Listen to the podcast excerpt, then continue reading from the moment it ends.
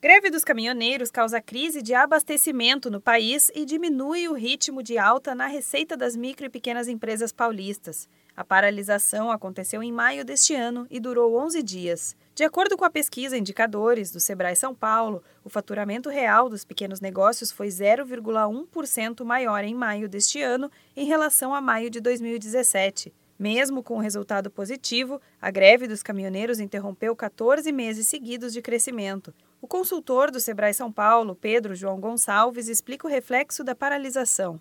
No comércio, os destaques é, que provavelmente ajudaram a segurar o resultado, levaram o resultado para cima, são provavelmente aqueles segmentos que ou vendem produtos como frutas, verduras, legumes que são vendidos em mini mercados, acabam até sendo beneficiados.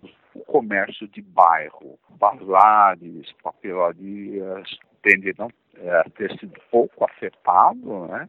No setor de serviços, as MPS tiveram queda de quase 6% no faturamento. Para o Sebrae São Paulo, isso ocorreu porque os negócios sofreram maior impacto por causa da menor circulação de pessoas no período, além da dificuldade de abastecimento de combustível. Por outro lado, no setor de transporte, que também foi muito afetado pela greve, o comércio registrou alta de quase 5% e as indústrias tiveram um aumento de quase 2% na receita real.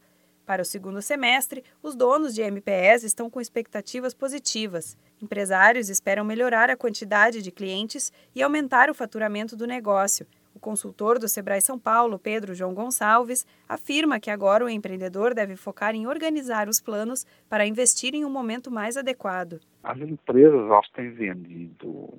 Então, primeiro, verificar o que, o que aconteceu com o ritmo de vendas da sua empresa após a greve é, o ritmo continua se recuperando, essa entrada de recursos ajuda a empresa a vender mais, a bancar os prejuízos que ela já tem. Então não é um momento, por exemplo, de você aumentar seus preços. Né? Vamos manter os preços e recuperar aquele prejuízo ao longo do tempo. Para mais informações, entre em contato com a Central de Atendimento do Sebrae no número 0800 570 0800. Da Padrinho Conteúdo para a Agência Sebrae de Notícias, Renata Kroschel.